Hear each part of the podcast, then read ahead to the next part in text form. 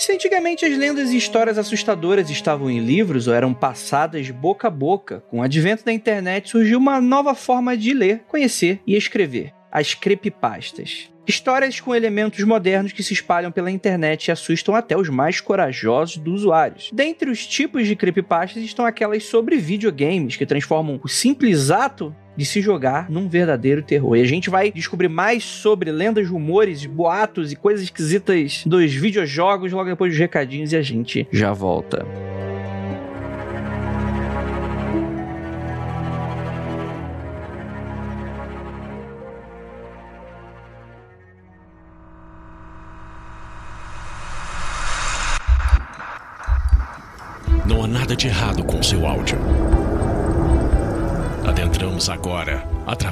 Seus sentidos. Estamos preparando você para o que vai acontecer nos próximos minutos. Além do que conhece por tempo e espaço, o contato com algo além. Não conte para ninguém e nunca olhe para trás, pois este é Mundo Freak Confidencial.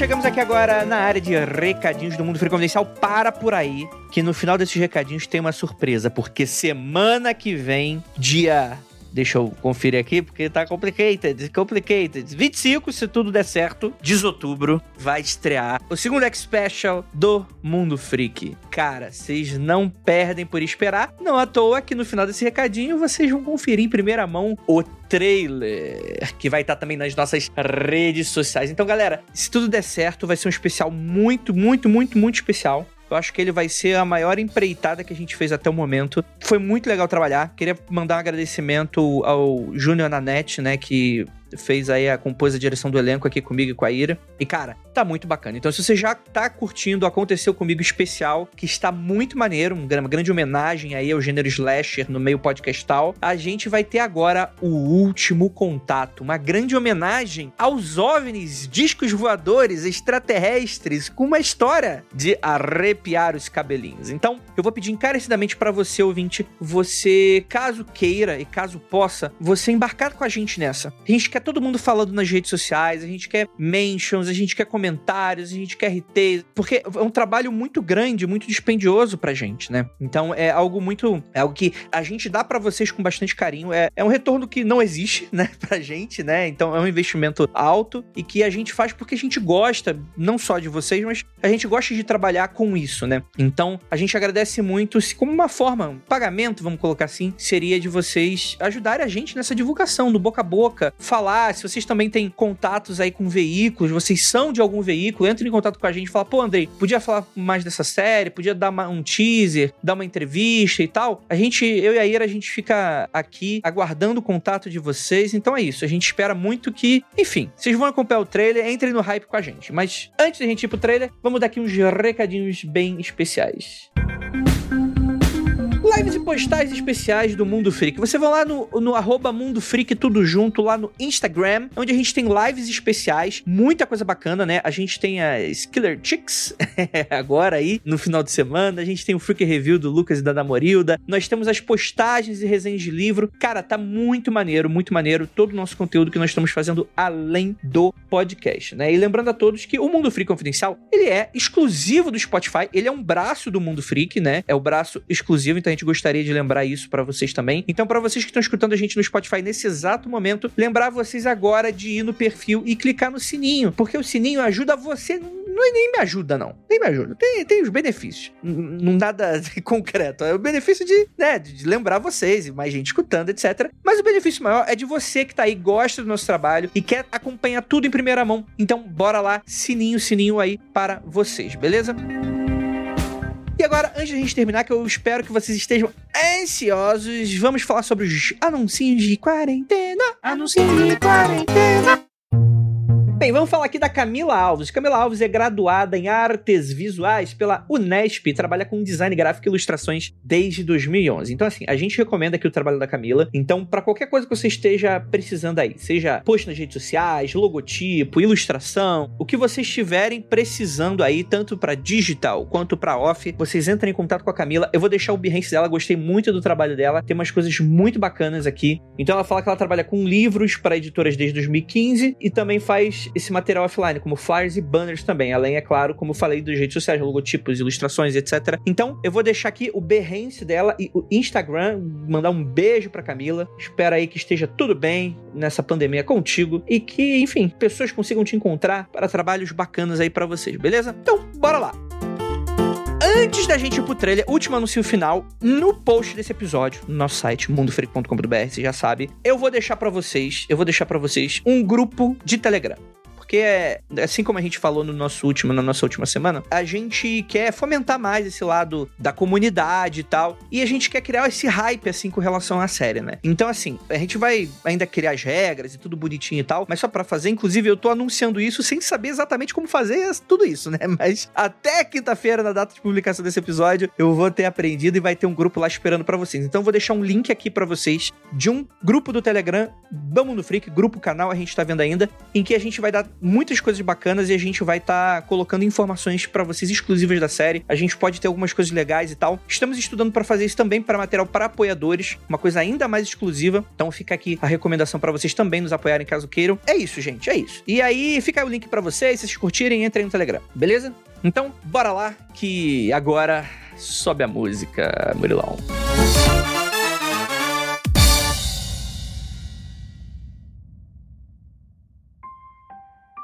Você acha que os OVNIs podem ser uma ameaça? Eu não acho. Tenho plena certeza disso. Não falei? Eles estão aqui. Como assim? Às vezes, durante a noite, eu consigo escutar eles no telhado. Eu sonhei com ele de novo. Eu tava errado. Real, é tudo real. O meu sonho. Beto, fica calmo. O que esses seres querem é recurso humano para fazer experiências. Eles não estão interessados no que pensamos ou fazemos. Eles só trazem desgraça e tragédia.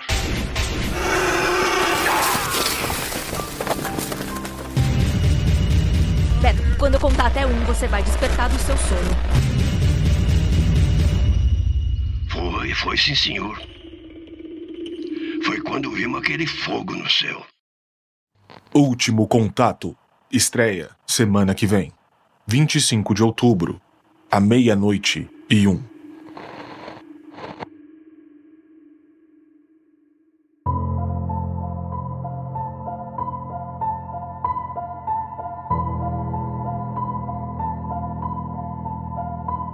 Dias e belas noites, queridos ouvintes do meu Brasil que estão aí com o controle na mão, eu não disse qual. Eu sou Andrei Fernandes e estamos aqui para sentir um medinho, afinal de contas, revisitar os antigos jogos, ou porque também não, os novos, para falar sobre a maldição deles. Eu queria muito fazer uma piada agora, puxando alguma das empresas, mas eu acabei que não. Enfim, não, não, não me preparei para esse episódio tanto quanto eu queria. E para mim já temos aqui nosso queridíssimo jogador número 1, um, Luca Balaminuti. E aí, galera, hoje a gente vai descobrir que quem tem disquete tem medo. Olha aí, ó. É, e temos aqui nossa Red Player 2, Juliana. Falar em disquete, esses dias eu explodi a cabeça da minha aluna, que tem 20 anos, porque ela não sabia que o botãozinho salvar era um disquetinho. Cara, isso aí dá uma tristezinha, né? Tristezinha, amigo? Tristezona. Estamos ficando velho, Magneto. Isso é um, um, problema sério, sério, sério. É tipo, a criançada de hoje em dia, né? O Wi-Fi é tipo poderes de Deus, né? Porque não existe a, a ausência do, do Wi-Fi. O Wi-Fi é uma, tá junto com o oxigênio no ar, né? Não existe hoje ficar fora da, da internet, né? Agora vamos deixar nossa, nosso período de velho reacionário conservador aqui para outro episódio. Vamos apresentar aqui nossos convidados. Temos convidados incríveis. A gente não quer assustá-los logo de início, apesar de que tô desconfiado. Eu não sei vocês, ouvintes. Se vocês souberem, vocês me mandam e-mail, me manda DM. Você fala assim, ó, descobri que essa pessoa é gamer nunca mais chamo. Então fica aí, espero que vocês me ajudem aí a fazer uma denúncia aí, se eu chamei aqui é porque eu acho que não é, mas vai que é, né? Temos aqui nosso queridíssimo Marcelos, por favor, se apresente. Meu nome é Marcelos, eu produzo conteúdo sobre essa coisinha aí chamada jogos eletrônicos já há mais ou menos 10 anos. Predominantemente escrevendo, agora estou fazendo lives também, mas eu não sou gamer. Eu aperto botões e coisas acontecem na minha tela. Maravilhosa, que, que eu cansei aqui de elogiar é, nos bastidores. Nossa queridíssima, por favor, se apresente, Letícia Mota.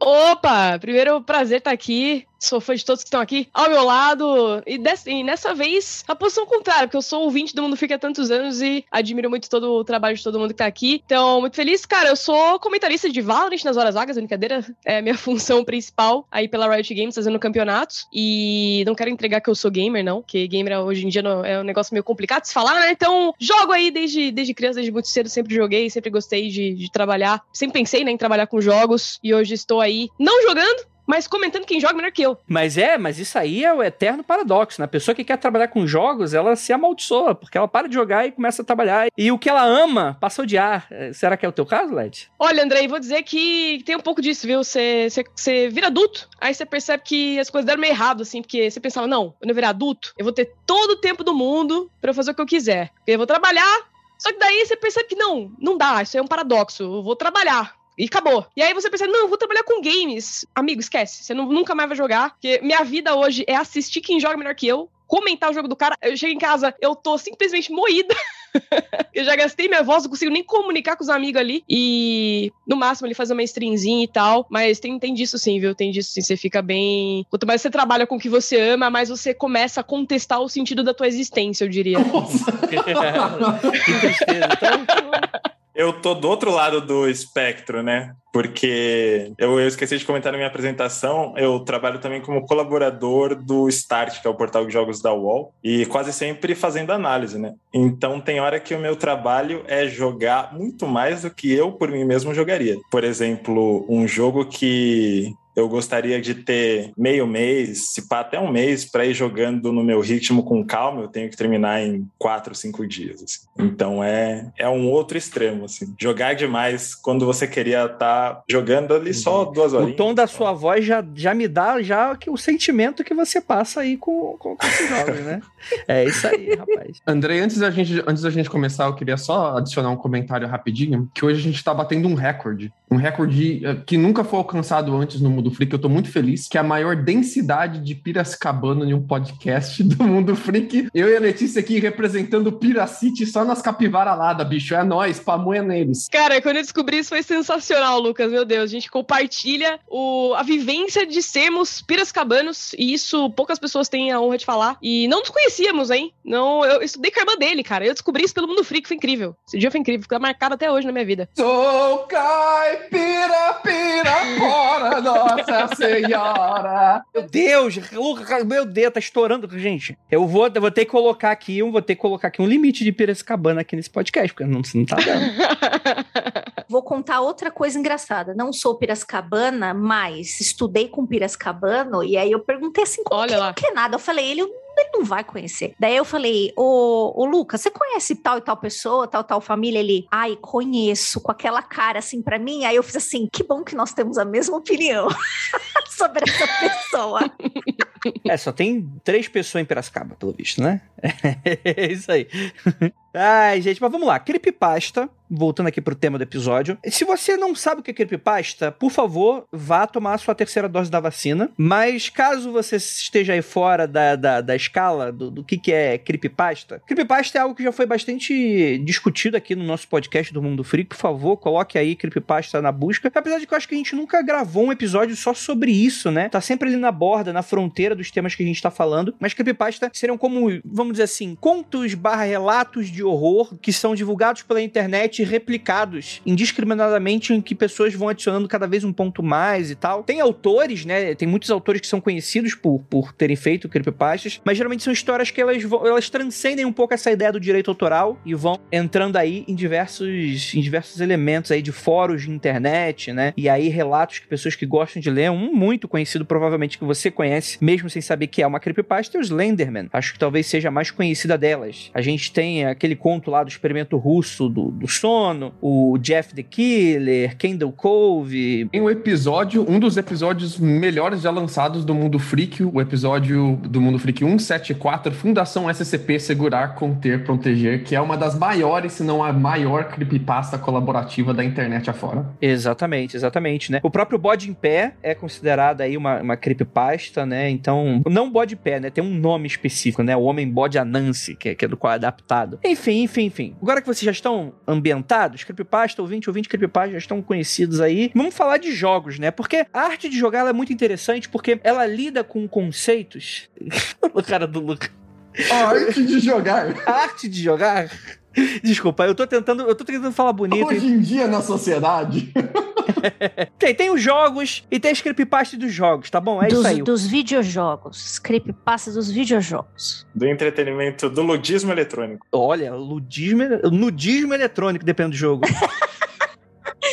Vocês estão chique demais, rapaz. Exato. E vamos começar com talvez uma das maiores dela, né? Que, para quem não sabe, a gente tem aí o Nintendo 64, lançado em 1964, para quem não sabe, é verdade esse bilhete. É, é um, um, grande console aí que fez bastante sucesso nos anos 90 e foi desbancado pelo PlayStation, né? Foi um grande concorrente aí com a, com a derrocada da Nintendo nos anos 90 pro finalzinho dos anos 90. E a gente tem o The Legend of Zelda Majora's Mask, né? A Máscara de Majoras, que é para mim um jogo do coração, é um dos jogos da minha infância. Eu, eu, eu, tenho ele mais no coração do que o Ocarina of Time, inclusive, porque foi o jogo que eu tive, que eu joguei pra caramba, né? Que é um jogo muito desgraçado, né? Por si só, né? Ele já é um negócio muito doido. Quem aqui já jogou? Levanta a mão. Talvez o meu jogo favorito até hoje. A gente, inclusive, fez um Freak Review lá no Instagram, uh, todo sábado às nove da noite. Freak Review! a gente falou sobre Majora's Mask porque ele é um jogo extremamente profundo e como ele é bobinho, assim, tem uma pegada meio pra criança, às vezes passa despercebido toda a profundidade por trás dele. Então a gente fez uma análise mais a, ah, filosófica dos conceitos por trás do Majora's Mask. Recomendo lá o Freak Review que tá no Instagram do Mundo Freak. Mas ele é legal porque ele é um dos primeiros jogos, assim, para criança, assim, que eu tive contato que ele é mais sombrio. Ele tem uma temática que envolve espíritos, morte, maldição, e ele tem músicas muito mais pesadas, aquelas vozes de fundo que ficam. Oh, Só isso já deixa a criança já, nossa senhora, né? Nossa, tô imaginando o Lucas jogando com oito anos. Nossa senhora! Meu Deus! né? E falando em Piracicaba, é, Leti, é, você curte então Majora's Mask, né? Você jogou? Cara, é meu usado favorito também. Eu lembro que eu joguei também muito cedo, assim, quando eu era muito criança. Só que naquela época, cara, eu fiquei com tanto medo do jogo, assim, tipo, tanto medo. É tipo aquele filme que você vê tarde da noite, você tá passando assim, quando você é criança, sua mãe tá assistindo, você vê um negócio ali que não era pra você estar tá ali. E aí você fica meio, meio em choque, tá ligado? Eu, eu lembro que eu senti isso quando eu, eu, eu acho que eu peguei emprestado o, o videogame de alguém, assim, na época. Aí eu falei, ah, vou jogar esse jogo aqui. Aí me aparece aparece um boneco ali com uma máscara completamente creepy, me lembrou um palhaço, assim, e eu já tinha medo, né? Tenho fobia de palhaço. E aí pronto, aí o negócio mexeu comigo, só que daí, quanto mais mexe comigo nesse aspecto, mais eu gosto, né? Então, depois de uns anos, assim, eu, eu fui eu fui zerar o jogo, adorei. Ele tem uma pegada de tempo, né? Ele te coloca para pensar Sim. bastante. É um, é um jogo, tipo, realmente com uma camada bem profunda. Eu sinto que ele traz um pouco desse horror japonês. Eu sou muito fã de jogos japoneses de terror, né? E ele traz um pouco desse, desse viés, assim, que, que eu sinto nos jogos de horror japoneses, que eles não te dão um horror tão de cara, mas eles vão enfiando ali nos, no, numas, numas linhas, numas brechas, e você vai ficando você vai ficando cada vez mais, mais oprimido, assim, pelo que vai acontecer no jogo. Sim, com certeza, com certeza. Pra você também, né, Marcelos? Então, não é o meu Zelda favorito. Eu, eu acho que eu sou um pouco Tchau, mais. Tchau, Marcelo, tá, tá, a conexão tá ruim. Fala mais alto, não tô te escutando. Tá que mancada! Eu sou, sou mais tradicionalzinho. O impacto que o Karina teve para mim foi, Sim, claro. foi mais forte. Eu joguei ele na época. Eu, a, a minha situação com, com Majora's Mask é engraçada porque eu joguei ele na época. Ele me impactou muito pelas mecânicas, pelo o modo como a rotina de cada personagem tem os seus horários e, e suas nuances. Assim, para mim, videogame ia ser aquilo no século XXI todo e nunca mais foi aquilo. Mas joguei na época, adorei, terminei e passei muito tempo longe. Eu tô tô jogando ele agora no, no, ao vivo, né? Tô fazendo live do jogo inteiro, sem lembrar de muitas coisas. E eu tô ficando chocado ao vivo, com várias coisas que acontecem que eu falava, cara, como que a gente era pequeno e, e se deparava com isso? Acho que ele tem muito essa pegada de luto, né? Sim. A iminência da morte. Você pega máscaras, que são personagens que alguns morrem na sua frente, inclusive, né? E é engraçado como ele aborda uns temas, por exemplo, pensando na nossa realidade agora, tipo, a lua vai cair, vai destruir tudo. E eu, jogando, reparei que existem todas as versões de interpretação disso na cidade que você percorre. Tem os negacionistas, assim. Tem os caras que viram e falam: ah, pra que cancelar festival? A economia não pode parar. Bora comemorar o carnaval. O mundo não vai acabar. Tem que comemorar o carnaval. Não pense em crise e trabalhe. Tipo, não tem que cancelar. É, toma cloroquina que a lua não cai, né? Tem uns lances desse muito doido. É, isso num jogo de. A versão japonesa de 99, né? Americana é de 2000. Ele aborda tanta coisa que conversa com, com o que a gente passou nos últimos anos que eu fiquei maluco. Uhum. Ju, você jogaria um jogo que a lua cai e destrói o mundo? Total. Eu, eu inclusive, é, recebi sopros assim, que falaram assim pra mim: ó, oh, vai lá assistir o Majora's Mask que o Marcelo está jogando, porque diz que tem um monte de coisa de machia e o povo tá querendo saber se é mesmo. Porque eu não joguei, eu não sou. Então, né, eu não fui uma criança nintendista. Eu comecei agora, depois de velha, Nintendo. Eu, eu acabei de botar as mãos no meu primeiro Zeldinha. Então, assim, eu nem comecei a jogar tal. Mas falaram assim: vai lá ver ele, que diz que tem uns negócios de magia lá que, que o povo quer saber. O povo quer saber. Aí eu fui lá assistir, entendeu? Pra ver se era verdade. Mas jogaria, opa! Sim, sim, sim. E, e, é muito interessante que, assim, naturalmente, ele já é um jogo muito sombrio, porque ele pega tudo que o Ocarina of Time foi, né, e dá uma distorcida, né? Principalmente porque na, na época do desenvolvimento, da produção dele, você tinha. Foi um jogo que saiu muito, muito pouco tempo depois do Ocarina of Time, né? Então você não tinha um tempo hábil para produzir um jogo todo do zero, né? Então a ideia era pegar um pouco do design dos personagens que já tinham, né? Até a modelagem 3D dos personagens, algumas ambiências, algumas coisas, e você leva para um jogo mais limitado, né? Ele é muito menor do que o Ocarina of Time de, de tempo de jogo, né? E para resolver isso, né? Como é um espaço menor, são menos chefes, ele joga você numa atmosfera de puzzles, né? De que você precisa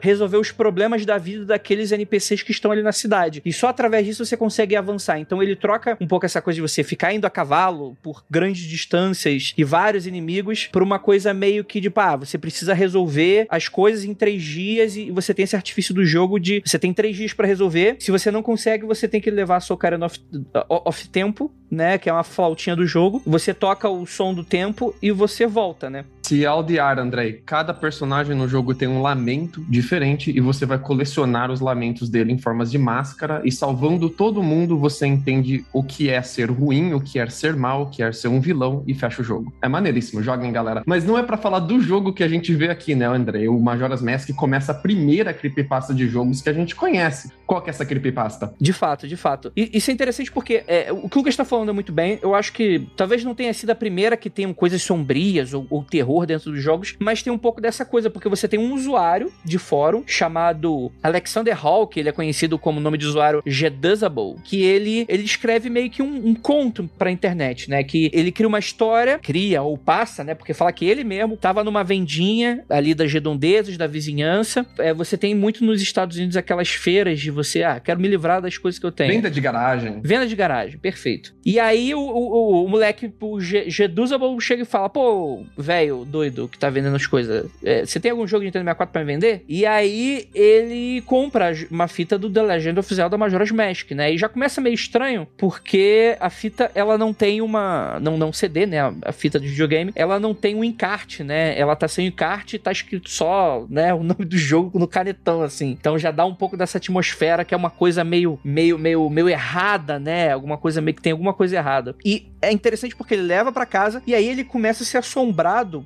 supostamente por uma assombração do antigo jogador. Quando ele coloca o jogo no videogame, você já vê que já tem um jogo ali dentro iniciado, né? Que é um tal de Ben, que é o nome do, do save que ele tá utilizando. E aí ele dá uma. Ele entra, dá uma olhada ali e acaba deletando aquele save, porque, ah, afinal de contas, ele comprou, não tem mais bem nenhum, ele vai deletar só e continuar o jogo, né? Do zero, da maneira dele. E é aí que começa coisas bizarras acontecerem, né? Eu queria só adicionar um, uma curiosidade sobre o surgimento dessa creepypasta, que eu acho que vem muito de uma cultura que era muito forte nos anos 90, pegou o começo da internet, que era coisa de. Parecia que tudo era possível nos jogos, porque tinha dicas e passwords que desbloqueavam coisas que você nem imagina que estavam ali. Uhum. Mais ou menos nessa mesma época, tinha uma lenda muito forte na internet que era possível pegar o Triforce no Ocarina of Time. Sim. Que é. São os três triângulos das deusas que criaram o mundo do jogo, assim. Isso era muito forte nos fóruns e não tinha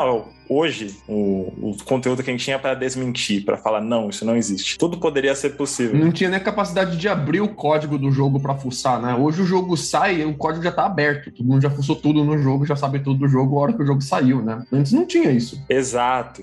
E, e aí, quando apareceu essa história do, do Ben, do Majora's Mask, ela começou mais ou menos nessa mesma pegada. Alguém tem um jogo, aconteceram coisas e tá compartilhando uma, uma curiosidade, uma esquisitice. Ó, oh, vocês sabiam que existia isso aqui? E eu, vendo, devia ter uns 15 anos a primeira vez que eu assisti, eu acreditei. Eu não acreditei de, nossa, com certeza estava amaldiçoado, mas eu fiquei cabreiro de dormir de noite. Assim. Claro, claro, claro. Ah, mas isso é o bom da creepypasta, né? Fica naquela fronteira do, ah, isso é verdade ou isso não é, né? Ainda mais pro jovem, né? É muito legal quando você é jovem você gosta de ficar lendo creepypasta na internet, é muito maneiro. Mas uma coisa que era muito forte, por exemplo, ele tava jogando, ele abriu o jogo, né, que tinha um save do bem ali, tentou deletar, e a partir desse ponto, quando ele ia jogar, os outros personagens do, o, o, os personagens do jogo, né, com quem você interage, passaram a chamar ele de bem. E às vezes eles apareciam em lugares que não deveriam estar. Uhum. A música ou ela bugava ou ela começava a tocar ao contrário. E tem uma estátua do jogo que é uma estátua que você usa para resolver alguns puzzles, que você toca uma música e você cria uma versão de si mesmo sem alma. E o, o, o Link, que é o protagonista, pode tocar música e fazer uma estátua dele mesmo. Essa estátua, por si só, no jogo original, ela já é bem macabra. Um sorriso meio bizarro, um olhar fixo, assim. E a Creepypasta conta que essa estátua começou a aparecer em lugares aleatórios, perseguindo o jogador durante o jogo. Ele tentou resolver isso de várias maneiras, né? Tentou fazer glitch, que é você intencionalmente quebrar o jogo, né? Explorar alguma falha do, do código do jogo para, por exemplo, tentar habilitar um quarto dia que não existe no, no Majora's Mask em si ele tentou fazer isso e quanto mais ele tentava resolver e solucionar essa, tipo, tirar o bem do jogo, porque ele tava ficando cada vez mais impactado como se estivesse sendo perseguido na casa dele, assim mesmo, né? O vídeo é muito legal, né? Tem um vídeo do YouTube, né, que ele que supostamente grava, né, que é, o, é a estátua sendo evocada, tipo, sem a música, né, que seria o correto, em locais aleatórios. E é muito assustador, porque a estátua já é bizarra, né? É a estátua com aquele sorrisinho esquisito sorrindo para você, tipo, eita. É, eu acho que tinha que ser uma Majora's Mask para começar essa cultura, porque o jogo em si é o que a gente estava comentando. Ele já tem muitas dessas coisas desconcertantes, assim, né? Sim. E eu, pelo menos, a, a, memória que eu tenho era, era disso, né? De. Foi a primeira vez que eu tive contato com a ideia de que uma coisa macabra do jogo poderia não estar só no jogo. Ela poderia começar a impactar Sim. uma coisa meio chamada. Eu acho que a pegada de que tu passa de videogame é essa coisa de que não é mais um espaço seguro. Aquilo pode sair e, e avacalhar sua é, vida. Nossa, eu pensei, eu pensei nisso também, na ideia de você vai alugar um filme, aí você bota a fita lá, é um outro bagulho nada a ver, assim, que, tipo, macabro, meio surrealista, começa a invadir, né? Também vem um pouco na minha memória essa questão de dos medos humanos, né? Questão medo do desconhecido. Que o jogo já é uma parada que, assim, ela é programada por uma outra pessoa e, e você já não sabe o que, que, vai acontecer ali. Às vezes o cara pega a fita, já é uma fita, assim, que já tá com um, escrito ali diferente, então já é uma coisa meio misteriosa, aí o cara bota lá, pronto, é um negócio, assim, surreal. Tem, tem várias histórias que derivam disso, né? É até a questão do doppelganger mesmo, né? O cara começar a ver os mesmos personagens, só que de diferentes formas, de uma forma mais macabra, ou o jogador que cria o personagem lá no MMO abandonado, né? O server abandonado, e aí tem o, o um NPC igualzinho a ele perseguindo ele. Então, é, é, tem umas coisas que, que se repetem nessas histórias. E normalmente é esse elemento que te invade, né? E é, e é o medo de, de ser invadido de alguma maneira. Que, e é uma constante, Sim. especialmente nessas creepypastas de, de MMO, que se acha direto no, no Sleep tal, os pessoal falando de, ah, eu fui jogar em um server abandonado e eu encontrei tal elemento lá, umas coisas que bizarras, né? Que não era para estar tá lá, mas tá lá. E aí você pensa, cara, como? Sim. Se, se é programado, como? é, então, eu acho que essa questão de você ter algo programado dá uma coisa muito interessante, porque é o seguinte, quando você vai pro filme, por exemplo, tipo chamado, você já pressupõe que aquilo tem alguma coisa mágica, né? Tipo, você é, é um salto muito grande, você fica, ah, não, não é possível. Só que na programação do jogo, você nunca sabe se foi um programador filho da puta que fez aquilo, se, por exemplo, você tá jogando um jogo online, algum GM desgraçado tá fazendo aquilo com você, né? Então, você tem muito disso, e eu acho que a fantasia do jogo tem muito dessa coisa de do imprevisível, né? Do próprio bug em si, né? De que a gente tá num mundo que é tipo simulado e com coisas muito controláveis e que você sabe a lógica quando você é aquilo lá, você tem um ponto A que você começa, você vai zerar o jogo para um ponto B e a mecânica do jogo é algo que você vai aprender, mas que não tem muita coisa para qual fugir dali. E quando essas coisas começam a fugir, né? E, e essa é a questão que o próprio Jer Jer Jerusalém aqui, Jedusable, Jedusable, Jedusable, ele fala bastante, né? Que como, esse jogo que ele joga, né, tem bugs nos sons, nas texturas, nas falas, né? Os NPCs, tipo assim, você coloca o nome do save do jogo, vai ser o nome que as pessoas vão estar tá te chamando dentro do jogo. E aí do nada, no, do jogo já começado, as pessoas começam a trocar o nome dele para Ben, né? Que é o que é o que é o save anterior, né? Como se o Ben de, de, tipo uma abreviação de Benjamin, né? Um nome mais americano. E você tá sendo chamado por um nome que você não conhece. Tem uma estátua bizarra te perseguindo, diálogos que você nunca viu em um jogo que você conhece, flashes e de repente grito, grito de criança. O editor vai colocar uma aí para você.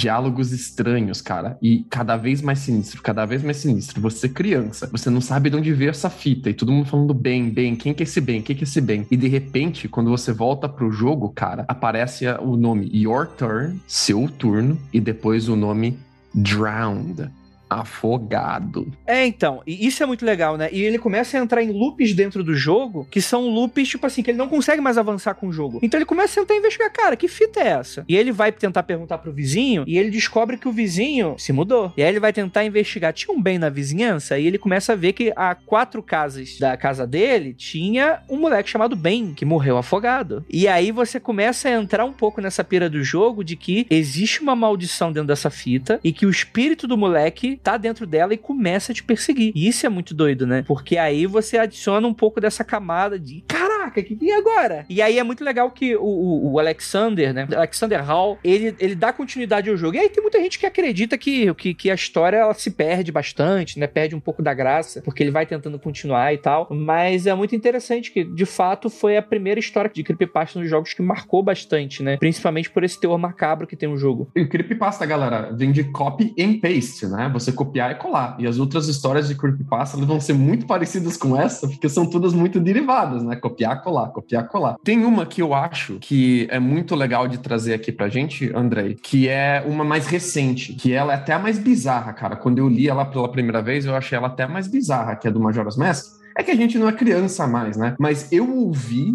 do meu primo, quando ele ainda era criança, essa creepypasta, quando eu li ela pela primeira vez. Ele veio contar para mim isso. E eu achei muito mágico de ver, tipo, uma outra geração com as próprias creepypastas contando para mim, que é a história do Hero Brian de Minecraft. É, cara, eu, eu cheguei a jogar Minecraft logo no iníciozinho, assim, é que depois ele virou meio que um sinônimo de jogo para criança, assim, porque ele ficou bastante popular para criança. Tem o fenômeno do YouTube e tal, mas no início, sabendo, assim, como um jogo que é, era só no boca a boca, ainda que você conhecia, e tal. Ele era um jogo muito interessante. Ele, ele era tipo um Lego de nova geração, assim, né? Virtual. Eu sempre adorei muito esse conceito. E, e aí depois ele acabou se popularizando, né? Ficou uma coisa bastante infantil, né? Muitos youtubers começaram com Minecraft, né? É, muitos youtubers de política começaram com Minecraft, né? Pra ver como esse jogo ele foi muito importante muito pra uma geração, né? Naturalmente eu já era um pouquinho mais velho, já devia ser adolescente quando Minecraft começa, assim, como chega pra mim, mas é muito interessante. Você já conhecia o Minecraft? Eu tenho a sensação de que que ele não foi pensado pelo criador original, né, o Notch. Depois ele vendeu os direitos para a Microsoft, mas ele foi criado por um cara praticamente sozinho. E eu acho que o Minecraft não foi pensado para ser um fenômeno infantil, infanto-juvenil. Assim. Eu acho que você tinha a liberdade criativa, né, tinha um modo criativo, Sim. onde você brincava de Lego, que essa parte é a associação com Lego uhum. e brinquedo é, é imediato, mas tinha um modo de sobrevivência, né? E o modo de sobrevivência ele era muito mais parecido em, em alguns aspectos com um jogo jogo de terror, assim, né? Ele, ele era bem difícil, ele era muito punitivo. Sim. Os vídeos que mais faziam sucesso, inclusive, eram como sobreviver à primeira noite de Minecraft, no comecinho, né? Exato. Era sempre isso. Tinha aqueles... Como era o nome? Creepers. Filha da puta, bicho. Ô filho, bicho, um escroto do cacete. Tu tá lá construindo a tua casinha, aí de repente você só escuta nas tuas costas um...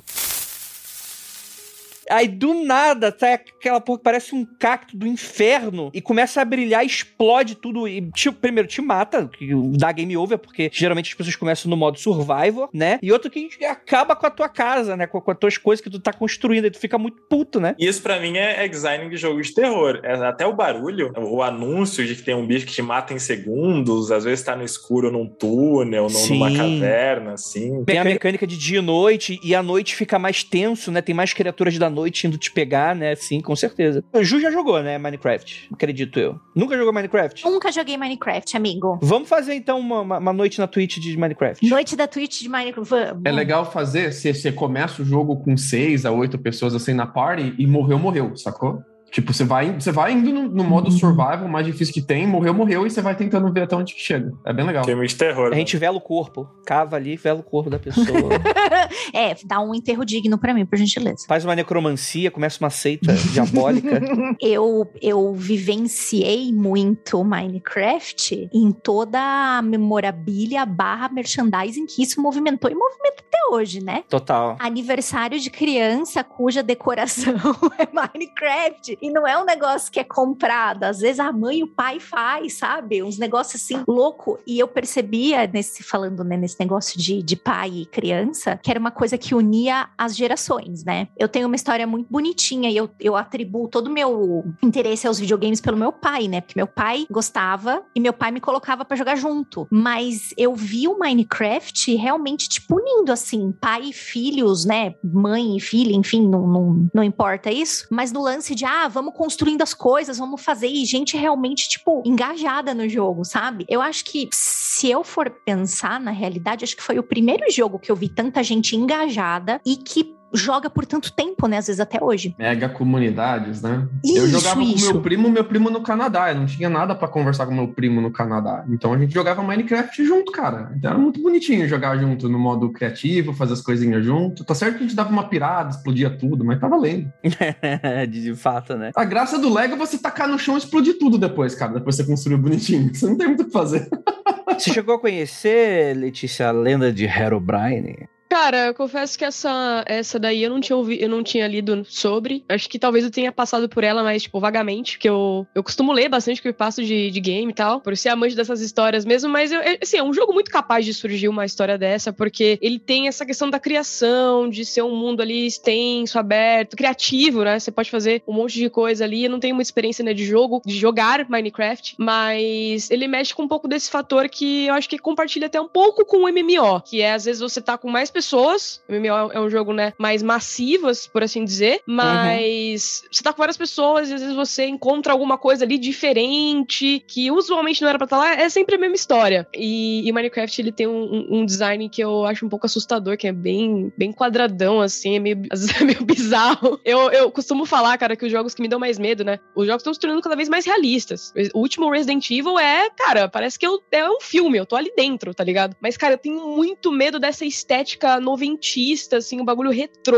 Não sei, me dá muito mais medo, assim, talvez porque remete à minha infância. E, e eu lembro que era uma época, assim, que, que eu jogava direto esses jogos, eu ficava com muito medo. E o Minecraft, ele me, me remete a isso, assim. Então, é um jogo, né, que no, no- o gráfico é bem, bem nessa pegada, né? Essa pegada mais. na- nada realista. Eu tenho uma recomendação pra você, então, Letícia. Se você curte esses games mais retrôs, tem um game que ele chama Buddy Simulator 1984. Simulador de Amigos 1984. De uma galera indie que se formou faz pouco tempo aqui em Chicago. Inclusive, eu sei onde fica o escritório deles, aqui pertinho de onde eu moro. E o jogo, ele tem uma premissa totalmente baseada em várias creepypastas. E ele é assim: você encontra um programa de computador de 1984 que você não sabe o que, que é. E você executa ele. Não, é muito legal. O, o jogo ele começa fingindo ser seu amigo e ele vai aos poucos evoluindo, né? Então essa AI que Uhum. finge tentar ser sua amiga, primeiro ela faz jogos simples como forca, dedanha, adivinha o número. De repente vira um RPG de texto, daquele de digitar comando. Ele vai te contando uma historinha. Você está em uma casa, vira à esquerda ou vira à direita, cava o buraco ou sai pela porta. De repente já é um jogo com gráfico mais de Pokémon, o primeiro Pokémon. E ele vai evoluindo, e conforme ele vai evoluindo, ele vai ficando cada vez mais creepy. E a história vai entrando para um canto, assim, existencial e de medo e de creepypasta inacreditável. Se você curte creepypasta de games, jogue Buddy Simulator 1984. Não tô ganhando nada para falar isso. É muito maneiro. Já, já tô, já salvei aqui já. Vou comprar daqui, depois da live aqui, depois do, da gravação, já vou comprar já. Exatamente. E o nome do jogo vai ser cortado se eles não patrocinarem a gente esse episódio. A Letícia falou uma coisa que eu achei legal na, na questão do, de gráfico, né? De gráfico realista, que eu acho que isso que a gente tava comentando do, do Hero Brian, que pega muito em Minecraft é que quando o gráfico é mais simples, menos menos fotorrealista, assim, abre mais espaço para você preencher com a sua imaginação. E eu acho que é isso que, que pega nesses jogos antigos. Um jogo, um Minecraft dá o mínimo de detalhes possível e você preenche imaginando. Quando acontece uma coisa bizarra, sua imaginação vai bem mais longe do que um monstro de um Resident do Play 5, assim. Tem um monstro no Minecraft que é o Enderman. E aquele bicho me deixa espantado até hoje, cara. É tipo um Slenderman que flutua e se você olha para ele, fica bravo e vem te atacar, cara. É um bicho muito, muito escroto. E ele tem uma vozinha, assim, muito escrota também, cara. Puta bicho macabro, cara. Mas a, lenda do Hero Brian, ela é muito legal, né, André? Tem um personagem que teria sido deletado do jogo, mas que por algum motivo ele ainda tá aparecendo para alguns jogadores. E esse personagem tem a mesma roupinha, o mesmo corpinho, o mesmo avatar que você, player 1, você jogador, e ele tem o nome de Steve. E ele saía aparecendo pra galera, assim, em, em lugares inusitados, e você não tem como provocar ele aparecer, ele de repente aparece para você, e ele teria os olhos brancos, né? Isso que é bizarro nele, né? Teria os olhos brancos. Mas, mas é muito interessante, teria sido deletado, e você tá falando isso, mas é fake, né? Eu, eu, eu espero. que é um cara que fica te, te, perseguindo dentro do jogo e tal. Que algumas pessoas tinham uns prints falando que, que rolava. E é engraçado que assim, imaginando que seja uma piada, é, em uma das atualizações do jogo, o pessoal colocou como um patch de atualização lá um, um Removed Herobrine, né? Então quer dizer que, tipo assim, os produtores entraram na brincadeira e falaram: não, gente, pode deixar que aqui a gente já resolveu, não vai mais aparecer, né? Mas tem aquelas histórias, né? Que ele seria o irmão falecido do criador do jogo, né? Tem sempre uma criança que morreu na história, né? É porque, de fato, o irmão do Notch, o Marcus uh, Persson, chama-se Steve. Então a galera ficou tipo, cara, tem um Steve programado no jogo e o irmão do cara é Steve. E o irmão do cara morreu em um acidente. Eita porra! E, e tipo, isso é conhecimento público, a galera sabia disso. Então, o que, que esse personagem maluco de olhos brancos pro nome do cara que morreu? E cai no naquele tema recorrente que a gente estava falando, né? Do tem muita coisa de possessão, de ter algum algum espírito no jogo, tem sempre essa figura, não sempre, né? Mas desde Majora's Mask virou um tema, alguém morreu e, e, a maneira da, desse espírito, dessa entidade se comunicar com as pessoas é através do jogo, né? Interagindo com os jogadores, assim, que acho que foi um tema que ficou marcado em creepypasta de videogame.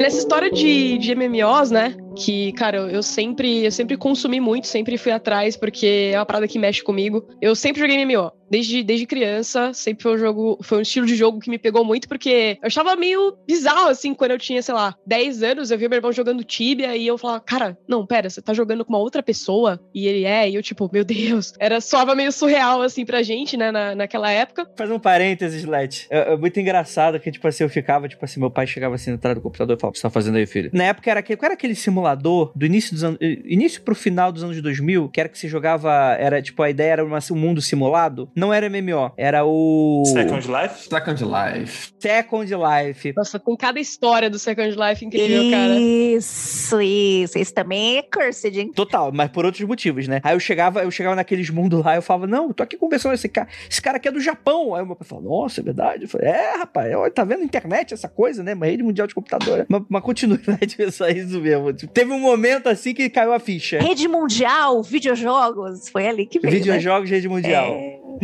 mas, mas, era, um, era um bagulho bizarro, assim, de você pensar, nossa, a pessoa tá interagindo com outra pessoa que, sei lá, tá do outro lado do mundo, assim, era, meio estranho pra gente. Sim. E para mim, explorar mundos em jogos assim, né? Que normalmente é, são mapas gigantes, que você vai onde você quer, tem cidades dos mais diversos jeitos. Então eu sempre procurei, eu sempre joguei e eu sempre procurei ler histórias né, estranhas de MMO. Cara, tem muita. Tem um youtuber que, se não me engano, o, o nome dele lá é Vine Sauce. Ele é um cara obcecado, assim, por entrar em, em servers abandonados, de jogos muito antigos, que, tipo, não, não tá fechado, o bagulho tá lá ainda. E ele vai, ele entra e ele cria conteúdo em cima disso. Um bagulho bem legal, assim, o pessoal engaja bastante. E, e ele teve, tem uma história que, que ficou muito. se popularizou bastante, né? Que ele entrou num, no MMO, assim, que tava muito tempo fechado no, no server. E aí ele chamou geral da live dele assim, galera, entra aí, entra aí, vamos fazer conteúdo aqui e tal. Só que como tinha muita gente conseguindo entrar, tentando entrar no caso, acabou que só ele conseguiu e o resto, tipo, ficou num, numa tela ali de, pô, a fila tá cheia, tal, não sei o quê. E só ele ficou no, no mundo lá. E aí diz ele que tava andando por ali e tal, numa floresta, e ele encontrou um NPC ali, encontrou um boneco parado lá. Aí ele tentou interagir com o cara, aí o cara mandou assim: Are you lost? Você está perdido? E aí ele falou assim: Não, pera, é um NPC. Ele ficou meio confuso assim, cara, é um NPC? É uma pessoa? O que é? Ele pensou, não, NPC, beleza, o cara tá parado aí, vamos, vamos embora, né? Daqui a pouco o cara começou a seguir ele. Começou a seguir ele lá, ele foi pra um canto lá, não sei o quê, e o boneco atrás. E era assim, a personificação do avatar do, do maluco ali era tipo uma parada assim meio ancestral, né? O cara com umas fitas na cara, um, tipo um negócio na cabeça de esquimó, mano, era uma roupa super estranha, assim, um negócio super bizarro. E aí ele ficou assim, meu Deus. E aí ficou tipo, ele e a galera que tá acompanhando o conteúdo dele, assim, cara, será que, que é alguém que tá nesse server, mas ninguém mais joga esse jogo. O negócio tá morto. Como assim? Tem uma pessoa sozinha. Porque pra gente é meio que inaceitável pensar que, pô, o negócio fechou e tem uma pessoa que ainda tá lá. Tipo, por quê? Por que, que essa uhum. pessoa quer jogar um jogo MMO sozinha? E aí, no final das contas, parece que, que ele acabou. No, no, no começo ele pensou, não, deve ser um NPC que tá tentando ajudar novos players, né? Que tá perguntando se eu tô perdido. Só que depois ele descobriu que, pô, era um cara que tava ali, era ativo há muito tempo. Só que, que foi muito estranho que o cara só perguntava a mesma coisa e tinha umas, umas atitudes muito estranhas, assim, dentro do jogo. E mas depois eles descobriram que, por um fórum, né, que realmente era um cara que estava jogando sozinho no MMO abandonado. pra esse cara, deve ter sido muito mais assustador. Sim! Caraca, só tem eu aqui faz cinco anos e de repente tem um maluco aqui do nada, cara! Isso brinca também aquele medo que as pessoas têm de serem sugadas pelo jogo, né? De ficarem presas dentro da, do software, que é um clichê até de uns filmes de anos 80, anos 90, sim, assim, sim, né? Sim. Entrar pela TV. Beijo, Videodome. Te amo. É um filme tão ruim que dá a volta e fica bom. Eu, como jogadora de MMO, é meu sonho ter um server só para mim, conseguir jogar sem ser incomodada. Porra! se, se, esse moço tiver assim, eu fico do outro lado do mapa se ele quiser, eu nem passo por ele. Se ele quiser, manda, um, manda uma DM aí que eu tô querendo. Sabe o que é isso? Isso é medo do PK. Quem jogou Tibia no começo do Tibia tem muito medo do PK, cara. Porque você morria, você perdia muita coisa, você perdia a bag toda, perdia aí. Do jeito que você tá falando, parece que tu é crente. Não é, você não vai fazer um pecado. É o PK é o player killer, é né? É o player killer, é o matador de jogador. É o outro jogador que vai pegar suas coisas, cara. E no Tibia antigo era isso, uma terra sem lei. E você ir de uma cidade para outra, cara, era tipo a coisa mais assustadora do mundo. Você ia com cagaço de morrer inacreditável. Qualquer outro player ou NPC que que você visse, você fugia, cara, de medo. Você fugia de medo do NPC achando que era player. Era esse o nível, cara. E você perdia todos os itens, né? Eu, eu esqueci de um detalhe bizarro, assim, que faz muita diferença de, de comentar que esse NPC que ele encontrou nesse jogo, o cara começou a seguir ele ali, aí ele começou a falar umas paradas tipo, pô, você realmente existe? Você sente dor? Eu não sinto dor. É, esse mundo é vazio. E começou a falar umas coisas assim, tipo, mano, transcendeu o leque, tá ligado? Tipo, começou ali num niilismo fudido. E, e aí, tipo, o clima estava macabro. E aí meio que entra nessa, nessa paranoia, assim, de, cara, imagina um NPC existindo e falando esse tipo de coisa pro jogador. Assim, é um negócio uhum. meio, meio bizarro de, de pensar, mas que seria muito da hora. Eu curtiria muito um bagulho assim acontecendo realmente. muito, muito, muito maneiro. Hoje em dia tem muitas histórias assim, né? Principalmente em, em animes e zekais, né? Tem, tem, tem um pouco dessa pegada aí de, de você estar tá no mundo. E a desculpa pra você estar tá no mundo é você estar tá no mundo de simulação, no mundo 3 3D, coisas nesse sentido, né? E coisas bizarras começam a acontecer. Mas esse lance da MMO, eu acho que nada muito bizarro. É que eu não queria falar de Tibia aqui, porque eu, putz, eu queria deixar essa coisa no passado. Isso aí ninguém merece abrir esse baú. Mas é, é de resto, eu acho os MMO tão tranquilos hoje em dia, tão dentro da caixinha. É, é difícil você você transcender essa coisa aí toda. Então a história é magnífica, assim, né? E, e era o cara sacaneando o outro, né? O que é melhor ainda, né?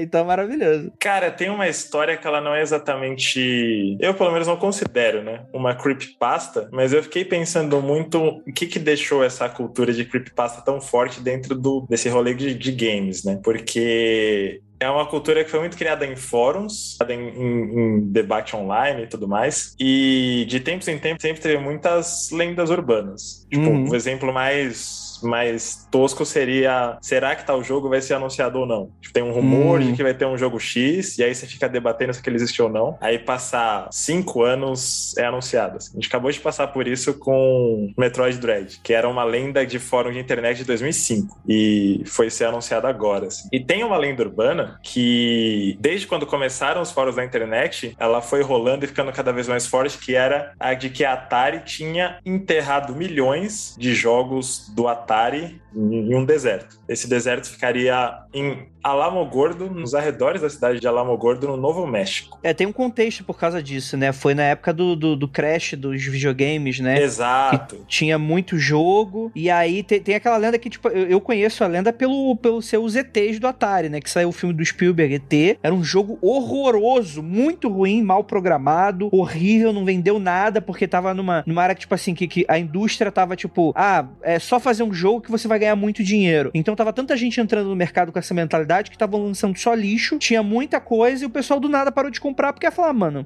tá só coisas muito ruins. Foi mais ou menos assim: o cara que tinha programado um jogo que tinha feito muito sucesso pro Atari foi escalado para fazer o jogo DT, mas deram para ele um prazo muito curto, para ele fazer em poucos meses o que demoraria um ano assim para ele fazer, por causa que tinha que sair o jogo no Natal. E fizeram um hype muito grande e o Spielberg deu entrevista elogiando uh, o jogo antes de ser lançado. Então o cara foi lá e bancou a parada, né? Uhum. E vendeu muito no começo, todo mundo ficou puto com quão horrível era e eles como eles tinham investido o toque de caixa nesse jogo, é, a empresa quebrou por causa do, do, desse jogo. Eles não tinham o que fazer com todas as fitas, cara, porque ninguém, nenhum, nenhum revendedor queria comprar mais as fitas deles. Uhum. É, essa era a pegada, né? Teve essa explosão de, de jogos de console no começo dos anos 80, e quando começou a sair muito jogo ruim, começou a bater essa ideia de que ah, a febre passou. Videogame era uma moda desses anos específicos que já era. Só que a real é que tava saindo muita porcaria. E além do ET, um outro jogo de Atari que quebrou geral foi o port de Pac-Man pro Atari. Atari, que era um lixo também, mas Pac-Man era muito popular nos fliperamas, então eles também ficaram com 2, 3 milhões em estoque, assim, sem saber o que fazer com aquilo. Quem participou dessa operação na época, de enterrar os jogos, deve ter ido passado a história no boca a boca, assim, né? Ó, isso aconteceu, uhum. foi enterrado em tal lugar, passaram concretos por cima, e a história ficou por aí. Alguns registros bem vagos de jornais da época, coisas assim. Aí a gente entra nos fóruns da internet e, e esse assunto ia pipocando, né? Em toda parte. Uhum. Eu mesmo vi em fórum que eu participava a lenda, porque virou uma lenda. Passaram duas décadas, pelo menos, começou a virar uma lenda urbana, né? De que esses jogos tinham sido enterrados e tudo mais. Até que chegou num ponto, em 2014, que foram fazer um documentário chamado Atari Game Over, meio que para abordar como foi esse, essa, esse crash de 83, esse quase fim do, do, dos consoles e tal. E falaram, vamos escavar, vamos lá pro, pro deserto que falam que é, que todo mundo tá comentando no fórum, vamos fazer uma operação de escavação só para tirar isso da frente, sabe? E acharam, uhum. acharam muitas. Tinha muito DT, mas tinha muita cópia de Pac-Man, em vários, vários jogos. Só que o mais bizarro é que quem repassava essas histórias na época, quem, quem participou da operação, falava, pera, não era era na Califórnia. Então, virou, além de expandiu para na verdade tem vários, vários outros pontos em que ainda tem jogos enterrados, só não foram descobertos. E eu acho que essa essa brisa que a gente tinha, né, de ficar debatendo essa lenda e ver ela acontecer, foi uma coisa que pegou muito forte para influenciar a cultura das creepypastas, né? Porque essa é uma Sim. história mais pé no chão. Pô, uma crise financeira, queimar os estoques, assim. Não tem uma criança morta sobrenatural assombrando o teu jogo, né?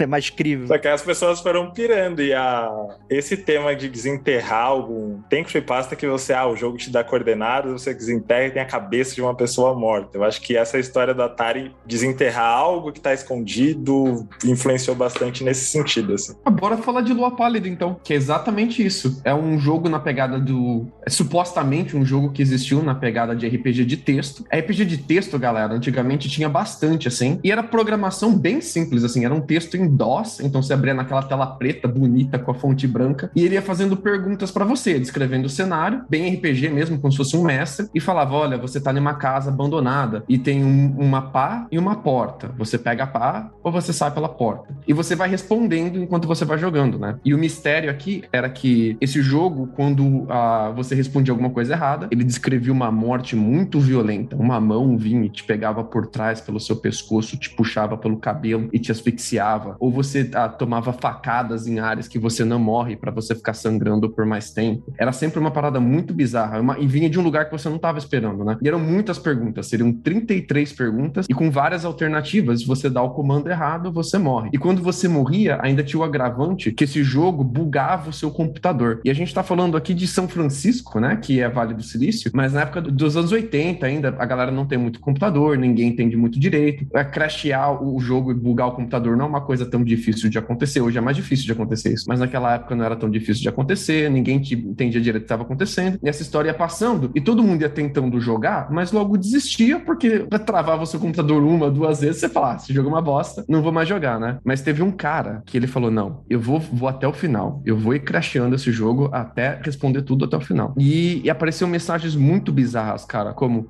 você está em um quarto escuro. O luar brilha através da janela. Há ouro no campo, junto com uma pá e uma corda. Há uma porta para o leste. Comando. E ele vai sempre falando da pá. Tem muitas paradas de cavar com a pá. Colha sua recompensa. Lua pálida sorri para você. Você está em uma floresta. Existem caminhos para o norte, oeste ou leste. E ele foi tentando jogar, tentando jogar, tentando jogar, até que chega no final e ele consegue chegar até o fim do jogo, onde diz o seguinte: Lua pálida sorri largamente. Não há caminhos. Lua pálida sorri largamente. O chão está macio. Lua pálida sorri largamente. Comando. E quando você dava o último comando certo, que era cavar buraco, aparecia parabéns e dois números. Esses números formavam coordenadas, que eram coordenadas que coincidiam com Last Volcanic Park, que é um parque nacional que fica ali perto de São Francisco. E o cara falou, cara, são coordenadas, é um parque nacional. Ele fala muito de cavar, vou catar uma pá e vou lá ver o que, que é. Ele foi nessas coordenadas, se embrenhou no meio da floresta. O caminho pela floresta era muito parecido com o caminho que o jogo ia narrando para você, e ele ia desviando dos lugares que o jogo falava que ele ia morrer, né? E quando ele chega no lugar com as coordenadas, ali olhando no mapa, né? Anos 80, tinha ir no mapa mesmo, e tinha um monte, um monte de terra. E o último comando era cavar buraco. Então ele cavou. E nesse monte de terra, ele achou a cabeça da Karen Paulsen, uma menina de 11 anos que estava desaparecido há mais ou menos um ano e meio. Meu Deus. rapaz! Muito bom, cara. É isso aí. Me lembrou que eu tava. Me lembrou uma outra coisa, na verdade, nada a ver. Acho que eu não vou nem falar isso aqui. É... Me lembrou uma vez que eu matei uma, uma pessoa. Fiz um jogo. coloquei as instruções. Não, cara, caralho, bicho. Ninguém sabe se essa história é real. Eles acharam que o assassino era o, era o programador do jogo, né? Mas acho que não, parece que não contaram nada depois.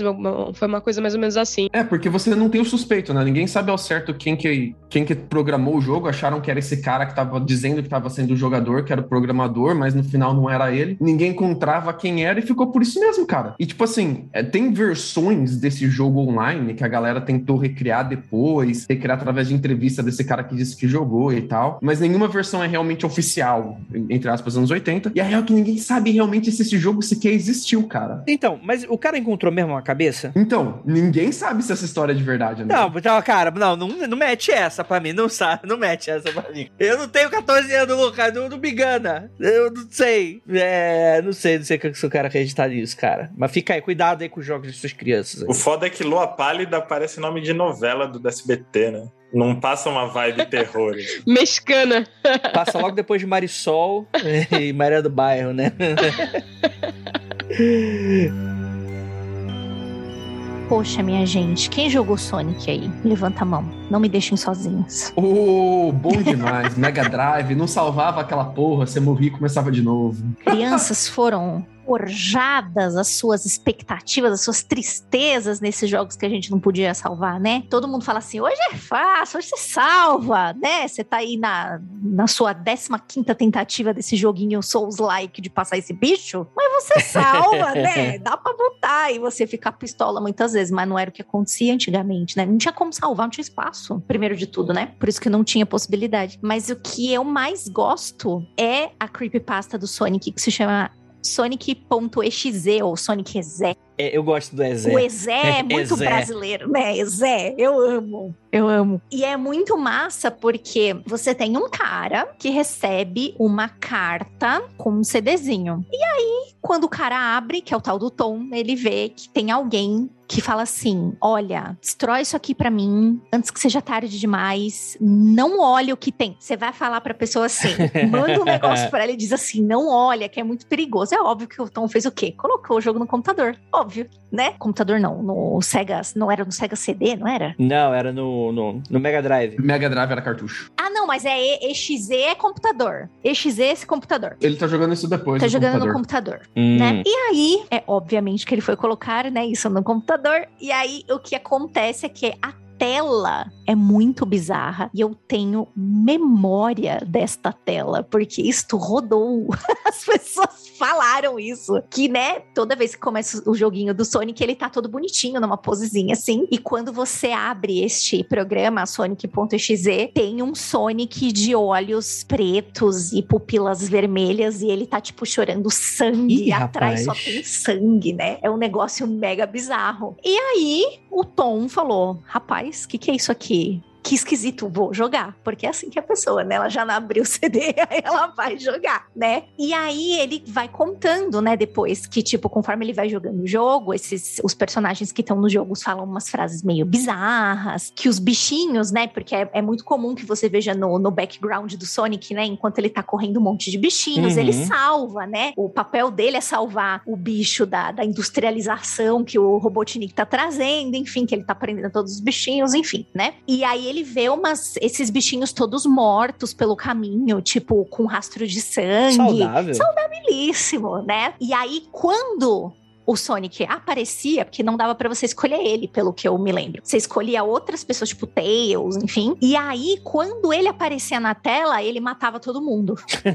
ele já aparecia na febre do rato, com esse zóio vermelho, e chorando sangue, e matava todo mundo. Esse é o que eu me lembro. E aí vem um lance que o Marcelo falou agora há pouco, que era um rolê que rodou muito, né, nessa época, que era de a sua alma será sugada para dentro do jogo. Eita. E esse, essa creepypasta tem isso. Porque quando o menino começou a ficar com muito medo que não passava, não tinha Wi-Fi na época, mas não passava nem Wi-Fi, ele tentou desligar o computador, ele conseguiu desligar o computador, mas ele nunca mais disse que ele conseguiu abrir o drive de CD. O CD não saía mais. Eita, rapaz. E tem o lance também da maldição da máquina, né? É outra coisa que aparece muito nessa época, né? Não só a maldição de quem tá jogando, mas a maldição e a possessão da máquina, né? Que você vai ficar preso por essa tecnologia. Enfim, tem todo uns rolezão assim. Que era um terror, né? Eu prefiro que eu seja amaldiçoado do que eu pagar uma máquina nova, pois. né? Tá muito isso caro. Isso, não, né? não tá barato fazer tá capota hoje. E aí.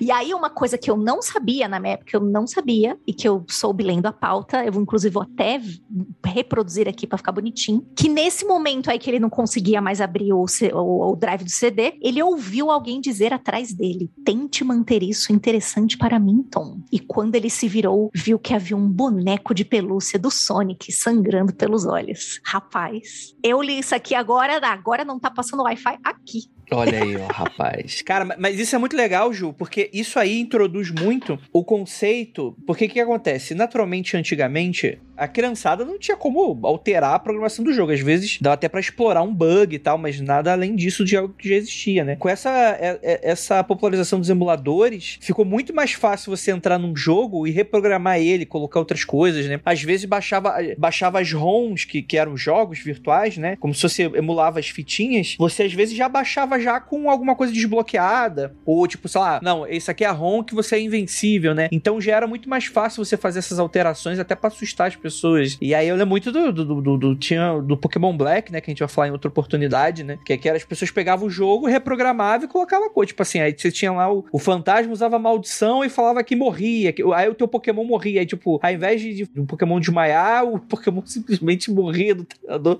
e aparecia o treinador chorando. Caralho, eles levavam bizarro. o Pokémon fantasma muito a sério, então. Rapaz! É, rapaz. Era, era, mas, mas é interessante. Mas Pokémon é, é bizarro. Se você olhar na. jogar, pegar um Pokémon para jogar e olhar nas descrições da Pokédex, o que que é cada bicho, tem umas coisas bizarríssimas. Eu posso contar uma? Por favor. Pokémon Black White tem um Pokémon chamado Yamask que é um Pokémon fantasma. E ele é um bichinho que tem uma lagriminha, ele tem um olho vermelho com uma lagriminha aqui, e ele carrega uma máscara. É isso, um fantasma carrega uma máscara e fica num umas regiões, tipo uns desertos do, do, Egito, assim, seria o Egito no jogo. Se você olha na Pokédex, fala que o Yamask é o espírito de alguém que já foi uma pessoa um dia, e aí hoje ele carrega uma máscara que é o rosto que ele tinha na vida passada. então ele olha o próprio rosto e chora. Por isso que tem a lagriminha no Pokémon, assim. E isso não é uma creepypasta, é tá oficial, no jogo, né? tá na descrição da Pokédex Rapaz, do jogo oficial. que medo! Eu já achava a história daquele dinossaurinho que... É um dinossaurinho? Eu não sei se é um cachorrinho, enfim. Eu, gente, eu sou muito ruim de Pokémon, me perdoa. é, de verdade, eu não sei o lore. Aquele que tem a mascarazinha de, de ossinho, que é da mãe dele, não é? Ah, que o Bonnie, né? Eu já achava isso muito triste, velho. Agora, com essa história aí, eu não quero mais. O capacete de osso do Cubone é dos restos da mãe dele que morreu. Mas eu, acho que o mais bizarro para mim de, de todas as histórias do Pokémon é a sacanagem. Eu venho aqui fazer uma denúncia que o Pikachu fez com o Mimikyu. O Mimikyu, ele é um fantasma que ele não consegue fazer amigos porque todo mundo fica assustado quando vê ele. Então ele se veste de Pikachu e ele faz tipo uma carinha assim com a canetinha e tal, tudo bonitinho, para as pessoas não se assustarem para ele poder fazer amizades, né? Aí, no Halloween, vem o Pikachu e se veste de Mimikyu. Uma puta sacanagem com o bichinho, cara. Pô, tenha sensibilidade. Faltou tato, faltou tato. Olha, eu não sei os nomes dos pokémons, mas eu sei de qual você tá falando. Ele tem, tipo, uma bochechinha meio é, Jogos Mortais, né? Do bichinho dos Jogos Mortais. Desenhadinha, é. Excelente referência. Ai, tadinho, ele não consegue fazer amigo. Ai, gente, tadinho. Ai, que triste esse jogo. Mas tá certo, às vezes ele é insuportável. Tem gente que é assim mesmo. Tem gente que é chata. Hum.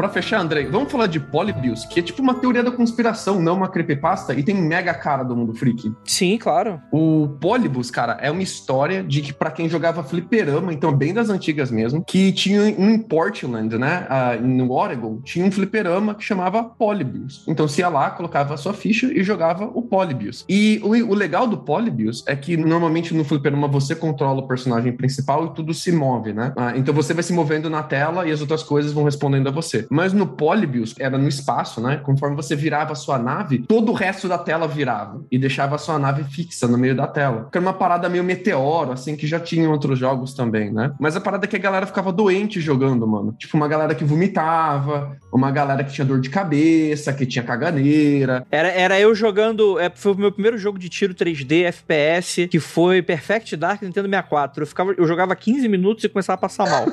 aí, como eu, eu, era criança, aí eu, eu, joguei até me acostumar. Eu fui, fiz um, um Pavlov ali comigo. Provavelmente, se eu escutar alguma das músicas do Perfect Dark, eu vou passar mal hoje em dia. Vou começar a ter circo-tico. Mas continue, por favor. Não, e a galera passava mal jogando e tal, né? Mas a lenda é que que teve início mais ou menos no final dos anos 90, ali nos fóruns, é que tinha em uma cidade alemã chamada Sineloskin. Desculpa, o, o Ju quer ajudar eu aqui, por favor. Cidade alemã, como é que fala isso daí? É, como é que eu posso chamar isso? A desenvolvedora? A, a produtora do jogo. Produtora, produtora, muito bem. É, ela se chama Sinneslöschen, que se a gente traduzir direto do alemão, é tipo assim, é como se você estivesse deletando, porque o, esse comando löschen pode ser o apagar ou no, no lance eletrônico de deletar, né? Você acabar com um arquivo. Então, é deletar os sentidos. Se a gente fosse traduzir ao pé da letra. Então, já começa com um nome assim, tipo, bizarro, né? E, e, é uma desenvolvedora que realmente existiu, tá, galera? E a galera começou a traquear essa desenvolvedora porque parece que onde a galera passava muito mal, o jogo sumia. E eles queriam saber por que, que o jogo sumia. E a galera que jogava muito, que curtia o jogo, contava nos fóruns que apareciam sempre homens de gravata e terno que mexiam nas máquinas. Então, vira e volta, elas entravam em manutenção, eles não podiam jogar, ficava todo mundo muito puto, mas tinha alguém mexendo nas máquinas, né? E a teoria da conspiração, né, era que ah, o jogo era um projeto ultra secreto americano, cujo objetivo era verificar a possibilidade de controlar e interferir na mente dos jogadores. Inclusive, rola a lenda que tem mais de uma pessoa que morreu de ataque cardíaco depois de morrer no jogo. Que a pessoa morria no jogo e caía morta logo em seguida. Ixi. É, então ficou muito pesado, né? E tem especialmente o Steve Roach, que é declarado nos fóruns em 2006 que ele era um dos desenvolvedores dessa produtora alemã aí. Ele que trouxe essa história à tona, né? E depois que essa história colou nos fóruns, um monte de gente veio falar que jogou Polybus, que lembra de Polybus e Polybus e tal, mas ninguém acha o ROM desse jogo. Você acha remakes do ROM desse jogo, mas ninguém achava o ROM original dele, né? Então fica aí a teoria de que rolou um efeito Mandela. A galera leu leu a história e falou, pô, será que isso daí não é o jogo que eu joguei? E criou-se falsas memórias, né? Mas é engraçado porque a teoria da conspiração sobre a teoria da conspiração, né? Realmente rolou esses homens de, de preto, esse experimento de controle mental, o que, que será que tinha acontecido? Por que, que é uma empresa alemã relacionada com o governo americano? E a gente sabe, né, que com o MK Ultra realmente rolaram experimentos bizarros aí ah, no governo americano, especialmente na década de 80 também, né? Então fica aí o, o, o grande a, a question mark. É, é realmente um, um, tipo de tentativa de experimento de controle mental ou é um efeito Mandela disso, né? Então muito, muito bacana. Teoria da conspiração, teoria da conspiração. Muito bom. Cara, isso me pega muito mais do que possessão, espírito, morte, assim. Eu acho que conspiração imperialista é um bagulho que me impressiona mais hoje em dia.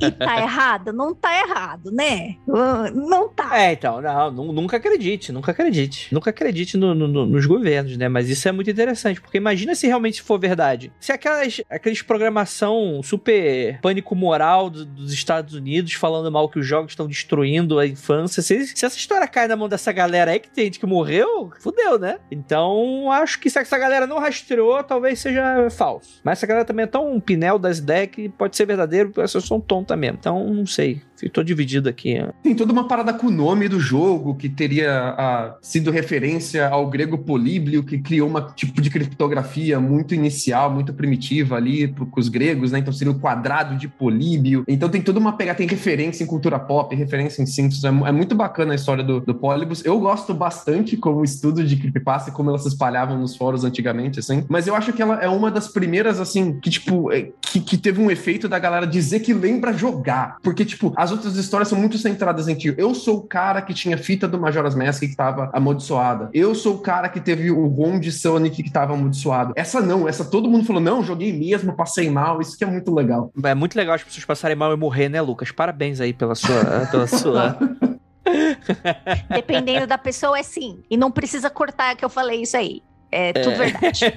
é tudo verdade. É, eventualmente né? ali também um delírio coletivo, né? Exatamente. Um passa mal, aí conta que passou mal, aí o outro vai na onda, e aí é, é aquele efeito dominó.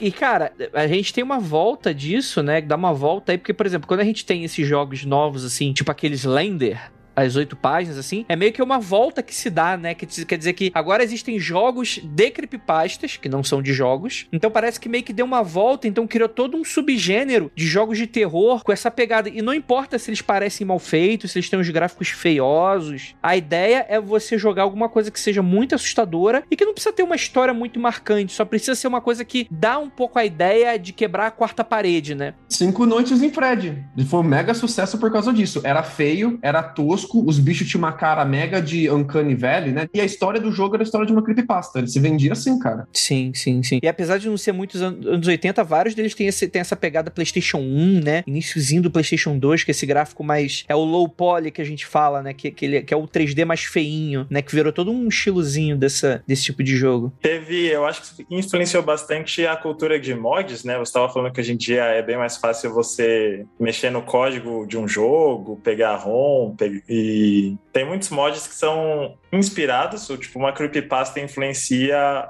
a modificação de um jogo que depois vira um jogo próprio, né? Isso é muito bacana. Teve até um, um jogo que foi cancelado, que era uma sequência de Silent Hill, que o anúncio dele foi feito em um jogo de terror que tinha uma vibe creepypasta, que era o Peach PT, né? Ah, sim. O PT foi maneiríssimo, cara, foi muito legal. E ele foi feito para ser para ser confuso, para ser difícil de ser decifrado, e o que você tem que fazer para progredir nele não, não, não faz sentido lógico, assim, são, é o tipo sim. de coisa que você leria num fórum. Exato. Faz tal coisa e vem uma voz atrás de você. É, é um looping, né? é um corredor que você vira, basicamente segue reto, vira direita, acha outra, uma porta é a saída, e a porta da frente seria o porão, só que você volta pro começo. E aí o objetivo do jogo é tentar abrir a porta para sair da casa de vez. Só que cada vez que você percorre o corredor, uma coisa diferente pode acontecer. Assim. E tem uns segredos nesse jogo de você ficar 15 segundos parado, depois virar, ouvir uma voz. Tem, acho que tem até código Morse, assim. Eu não, não tive as moral de, de terminar, mas eu admiro o esforço que ele foi muito baseado nesse tipo de coisa de fórum, né? Eu nem tento, sou muito cagão, bicho. Eu não tenho medo de nada, de filme, de. de... Mano, jogo para mim eu não consigo, mano. No Dead Space eu entendi que não é para mim mais esse, essa ideia. Um dia eu vou, vou, voltar ao canal da Twitch do Mundo Freak só pra ficar jogando esses jogos, só pra,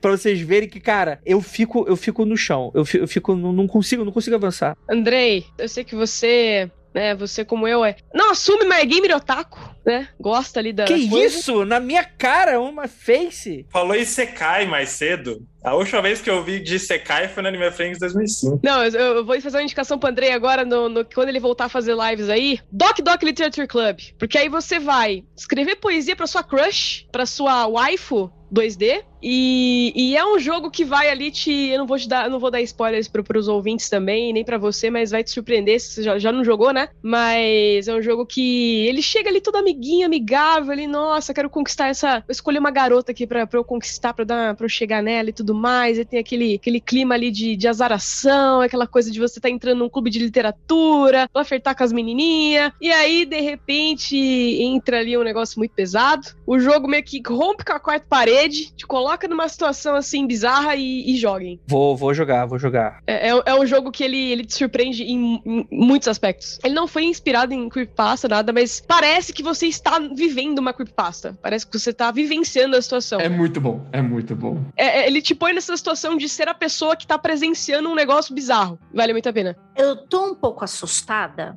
nesse momento, porque, né, aquela coisa da gente deixar o lurk pros amigos aqui na Twitch, é, eu deixei lurk aqui para uns amigos meus e a Leti falando sobre esse jogo, eu tirei um print, tá, para provar. Eu estou numa live de um moço que está jogando esse jogo nesse momento. Eita, Eita. rapaz. Olha aí, a creepypasta procedural. A creep, pois. O mais pois. legal desse jogo é que a sinopse e os vídeos de trailer dele não explicam o que, que ele é de verdade. É um mega bait. É muito bom. Sim. É muito bem feito. Ele se vende como um jogo de, de, de menininha, de fazer diário de coisinha fofinha. Visual novel. É, muito engraçado, cara. Vale muito a Calma pena. Calma aí, mas eu não vou conquistar minha crush? Não vou... A tsundere? Eu gosto da tsundere. Vai, não, vai, vai. Vai, você só não sabe como. Exato.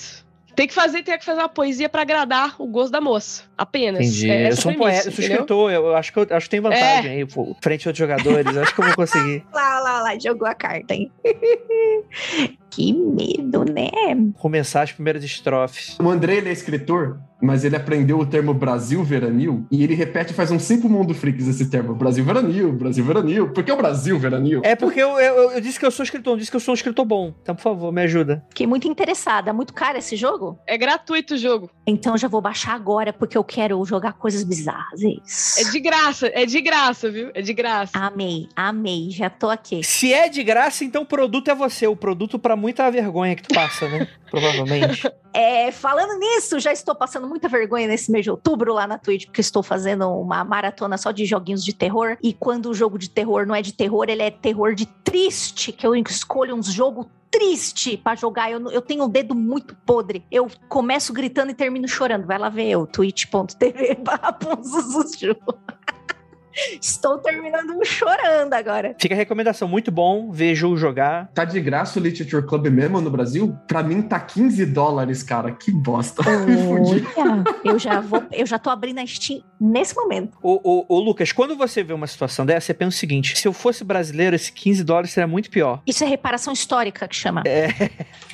É, é isso aí, muito bom, muito bom. É gratuito, é que tem uns plus aqui que aí, aí custa dinheiro. Tem uma versão plus que eles lançaram, inclusive não faz muito tempo atrás, que ele adiciona algumas coisas novas no jogo. Mas ah. eu não cheguei a jogar essa ainda, mas dizem que é muito bom, vale a pena. Também não, não é um valor nada nada absurdo, né? É, o jogo tá de graça, mas o gás tá sem conto, né? Eu preferia estar no lugar do Lucas.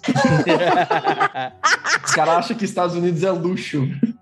Pois, pois. Olha, eu vou falar para vocês uma coisa que começou tudo bonitinho, de coraçãozinho, bolinha, e aí o seguinte, os seguintes dizeres no começo do trailer. Esse jogo não é nem um pouco recomendado para crianças, pois tem conteúdo perturbador. É isso, já tô baixando aqui. Vamos lá. Instalar.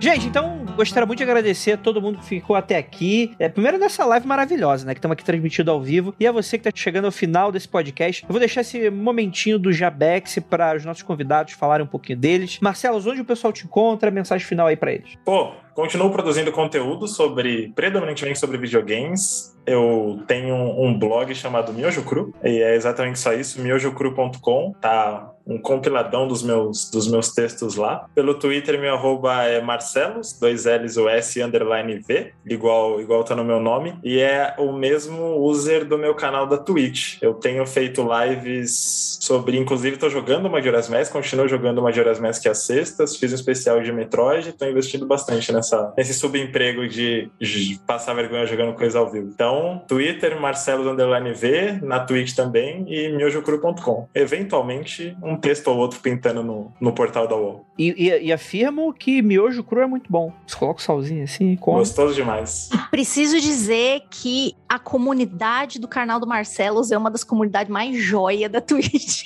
Obrigado. Eu vou transmitir o recado. Por favor, você tem que ir lá assistir e ver por você mesmo. Primeiro que eles são muito Tipo, você chega, alguém novo fala oi, já puxa papo com você, não sei o que lá. E são muito engraçados. Não há uma transmissão que eu não morra de rir pelo menos umas três vezes. Então, veja. E quando você apareceu, te reconheceram, falaram do Magicando e tudo. Falaram, falaram. É a Juliana do Mundo Freak? Eu falei, é. é, mas da parte de quem? Se for cobrança, não sou não. É isso aí. E, Leti, onde o pessoal te encontra, as suas transmissões, dê aí todo o seu jabex. Cara, para me encontrar, sempre falando sobre, sobre militância aí, não, não, descanso muito, né? Tô sempre militando, brincadeira RS. É, Letícia X Mota, Mota com dois T's aí no, no Twitter, todas as redes, Twitch também, Instagram, você me encontra por esse mesmo, esse mesmo user. E faço streams, faço streams quando eu não tô comentando campeonato, né? Que é o meu trampo principal. É, sou comentarista de Valorant, como eu mencionei, e tá rolando campeonato. Se você se interessa de alguma maneira por esportes e, e gosta de, de, FPS, enfim, acompanha lá no, nos canais do Valorant Underline BR na Twitch, no YouTube também, que as transmissões estão acontecendo agora, valendo vaga aí pro Brasil jogar lá fora contra. Estão disputando contra o Latam, né? Pra ver se eles conseguem jogar lá fora do Brasil. Tá sendo bem legal. A companhia aérea? Não, não. Nossa, Andrei, mano. Nossa, pior que foi além, Andrei foi além. Você que está procurando o canal da Letícia, é Letícia X Mota, esse Mota é com dois T's, tá bom? Ó? Tá aí, todos os links no post. A Letícia, a Letícia me prometeu que vai me ensinar a jogar Valorant, que é, que é jovem. Eu não sou jovem, eu sou um aluno difícil. Poxa, é um jogo muito jovem, mas eu, eu tenho um pouquinho de medo do Valorant só por umas coisas feias que eu passei no Overwatch. Depois, Let, eu quero conversar com você. Se o Valorant tá melhor. Beleza. Se quiser jogar junto também, vamos, vamos marcar. Fazer uma, uma party. Eu, eu vou fazer todos vocês perderem, já aviso logo, porque eu sou muito ruim no FPS. Mas desde, desde, desde Perfect Dark, vocês estão vendo, né? Então é isso, gente. Gostaria muito de agradecer. E aquilo, lembrar a todos vocês que não olhe para trás.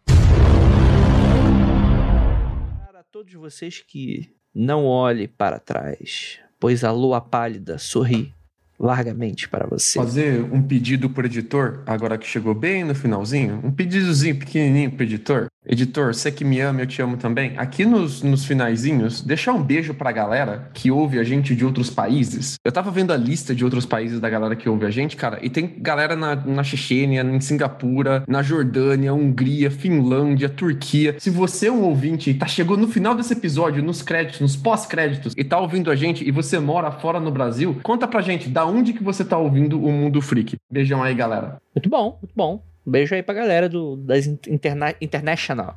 Rindo. Só essa semana foram 40 países, André. Olha que bacana. Rapaz, nem sabia que existia tudo isso. Parecia que fosse cinco países só.